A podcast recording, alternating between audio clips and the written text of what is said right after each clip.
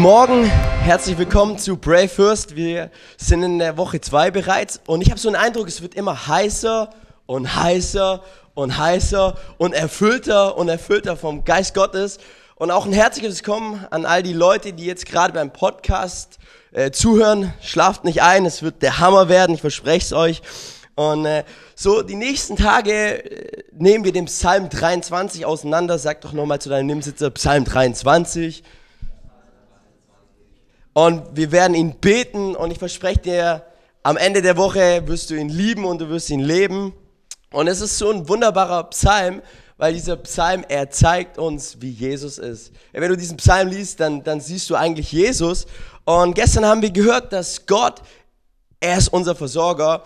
Und äh, heute ist der Titel, mein Gott, meine Kraftquelle. Und wir wollen gleich einsteigen in den Vers. David betet, Herr, gib mir Kraft er zeigt mir den richtigen Weg um seines Namens willen. So als guter Pastor in Ausbildung gehe ich dreimal die Woche ins Fitnessstudio und ich zahle fleißig meine Gebühren und ich merke, wie es meiner Gesundheit gut tut und wie es absolut mein Leben verändert. Jedoch gibt es so Tage, da fühle ich mich ausgelaugt, da fühle ich mich schwach, da fühle ich mich entkräftet und ich wünschte mir während dem Training, dass das Training vorbei ist. Aber wie gut ist es, dass es gute Sprüche gibt, mit denen man sich motivieren kann. Zum Beispiel, hey, wenn Schweiß fließt, dann weinen die Muskeln, ja. Wenn es weh tut, dann noch drei Wiederholungen. Das Leben ist zu kurz, um schwach zu sein. Wenn es leicht wäre, würde es Fußball heißen. So, es gibt, es gibt Sprüche, ey, mit denen, mit denen ich mich motiviere im Fitnessstudio, um durchzuziehen. Und, äh, aber äh, jetzt mal im Ernst. So, die Wahrheit ist die, im Fitnessstudio, wenn du da bist und keine Kraft hast, dann ist es eigentlich wie Kaffee ohne Koffein. Das ist nicht wirklich erbauend und es erbaut dich aber selbst auch nicht.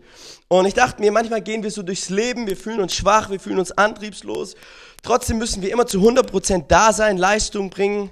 Und irgendwo macht es uns fertig und äh, wir müssen irgendwelche Fragen beantworten, auf die wir gar keine Antworten haben. Und wir liegen abends im Bett und wir sind glücklich, dass der Tag vorbei ist. Ja, wir leben quasi um zu überleben.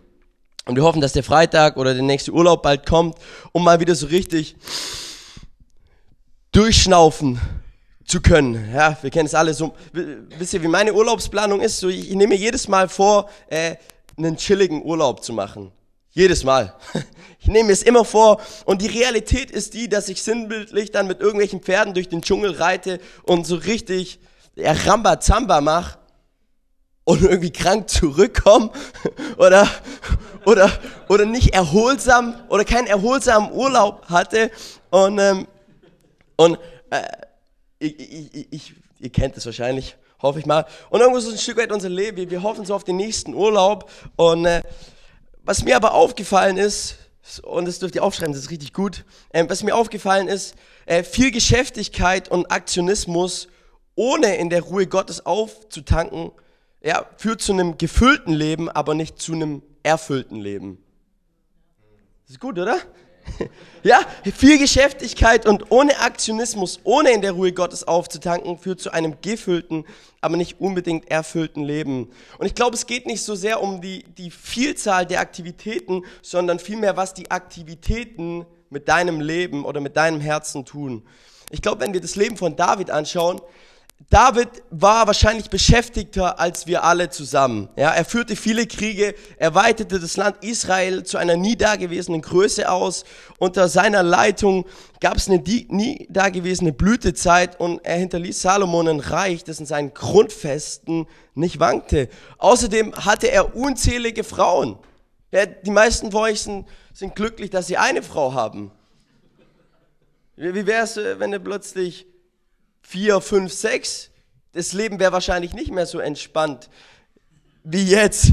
Und, und David, der, der, war, der war beschäftigt, der musste ja, musste ja irgendwo jeder Frau nachgehen. Und hey, wie geht's dir? Und geht's dir auch gut? Und äh, hast du auch deine Versorgung? Und der, er war Beschäftigter. Außerdem, er führte Kriege und all das. Und, und, trotzdem, und trotzdem sagt er zum, zu Gott, er gibt mir Kraft, er zeigt mir den richtigen Weg um seines Namens willen. Und ich habe mir so die Frage gestellt, okay, wo finden wir Gottes Kraft? Wo finden wir Gottes Kraft bei all unserem Tun, bei all unserem Aktionismus? Und ich glaube an dieses alte, gute Sprichwort, in der Ruhe liegt die Kraft. In der Ruhe liegt die Kraft. Und ich glaube, Gott will unser Herz in den Zustand der Ruhe bringen, damit wir daraus schöpfen können. Okay, Gott will dein Herz bei all dem, was du tust, in den Zustand der Ruhe bringen, damit du daraus Kraft schöpfst. Und ich glaube, es braucht gute und tragfähige Routinen. Okay? Und äh, Routinen sind Dinge, die, du, die wir tun, ohne nachzudenken. Okay, Bruder Ernst zum Beispiel hat die Türenlicht- und Schlösserroutine. Türenlicht- und Schlösserroutine. Und ich meine, das ist gut. Ja? Und die 97,5% der anderen Leute haben sie nicht. Markus hat noch 1%. Basti hat noch 1%. Und ich habe 0,5%. Aber es ist eine gute Routine, weil, ey, das Gemeindehaus ist sicher dadurch. Und, ähm, und Bruder Ernst betet auch noch fürs Gemeindehaus. Preis den Herrn. Habe ich mich echt, fand ich echt Hammer. Und, und es ist eine Routine, die letztendlich die gut ist. Ich glaube, wir brauchen allgemein gute Routinen. Und ich möchte anfangen mit der ersten Routine und zwar mit einer gesunden Morgenroutine. Gut, es gibt ja manche Leute, die stehen auf um ja, die müssen, also müssen um 8 Uhr anfangen und stehen um 7.45 Uhr auf und äh, zischen sich schnell einen Kaffee rein, springen ins Auto. Jede Ampel ist rot auf dem Weg zur Arbeit, kommen auf der Arbeit an und sind extrem gestresst und äh, ja, wo, wo ist da die Ruhe? Ja, nicht sie leben den Tag, sondern der Tag wird irgendwo von ihnen oder ja, sie, sie, sie nehmen sie werden gelebt von dem Tag, anstatt den Tag selber zu leben. Und ich glaube, wie wäre es, wenn wir anfangen, wirklich eine gesunde Morgenroutine zu etablieren, etablieren, ja? Nicht Instagram, Facebook oder die Nachrichten oder die Mails als allererstes, sondern Jesus. Und ich verspreche dir, wenn du das etablierst, dann wird sich dein Leben absolut verändern. Mein Leben hat sich dadurch absolut verändert. Und ich verspreche dir, dein Leben wird sich auch verändern, wenn du anfängst, eine gesunde Morgenroutine zu etablieren. Das zweite ist, eine gesunde Arbeitsroutine. Okay? Äh, bei einer gesunden Arbeitsroutine, es geht, es geht gar nicht so sehr darum, wie viel du arbeitest, sondern es geht eher um, um diese Frage, okay, ist die Arbeit, die du tust, ist es tragfähig, ist es, ist es langfristig? Weil du kannst so viel arbeiten, wie du willst, wenn dann deine Ehe drauf geht oder deine Familie drauf geht, dann bringt dir dein ganzes Geld, das du dir über die ganze Zeit erarbeitest, bringt dir dann auch nichts mehr. In Prediger 3 heißt alles hat seine Zeit. Eine Freundin hat von mir erzählt, wie ihr Vater in ihrer Kindheit, wie er nie für sie da war, weil er immer gearbeitet hat. Er war ständig am Arbeiten, er hatte eine hohe Stelle, eine hohe Stellung. Und äh, eines Tages sind sie dann nach Dänemark gezogen. Und in Dänemark ist so das Arbeitsleben ein Stück weit anders als hier in Deutschland. Okay? In Dänemark ist es so, man arbeitet circa 33 Stunden pro Woche. Man kommt gar nicht auf die Idee, erst Überstunden zu machen. Weil Überstunden machen einen schlechten Eindruck. Okay, das heißt, wenn du, wenn du in Dänemark mehr arbeitest, dann hinterlässt du quasi einen schlechten Eindruck. Ja, der Arbeitstag in Dänemark ist um 16 Uhr vorbei, man hat Zeit für seine Familie und kann auch seinen Hobbys ein Stück weit nachgehen. Und dadurch, dass der Vater dann wieder Zeit hatte für sie, äh, weil er nicht so viel gearbeitet hat, wurde auch plötzlich diese Beziehung zu ihrem Vater wieder besser. Und ich glaube, es ist auch so wichtig, hey, dass, dass du nicht, dass, dass wir gut, eine gute Arbeitsroutine haben, hey, dass wir nicht nur schaffen, schaffen, schaffen, schaffen, Hauptsache schaffen und alles andere irgendwo vernachlässigen. Weil ich glaube, das ist nicht der Wille Gottes. Ich glaube, der Wille Gottes ist, dass, dass, er uns, dass er uns Kraft schenkt, dass wir uns auch um andere Dinge des Lebens kümmern können, um die Familie, um die Freunde und so weiter. Ich glaube, Gott, er, er möchte, dass wir eine gesunde Arbeitsroutine, eine gesunde Morgensroutine haben, weil ich glaube, dass Gott uns Kraft geben möchte. Hey, Gott möchte dir Kraft geben, damit du auffährst wie ein Adler, damit du rennst und nicht müde und matt wirst.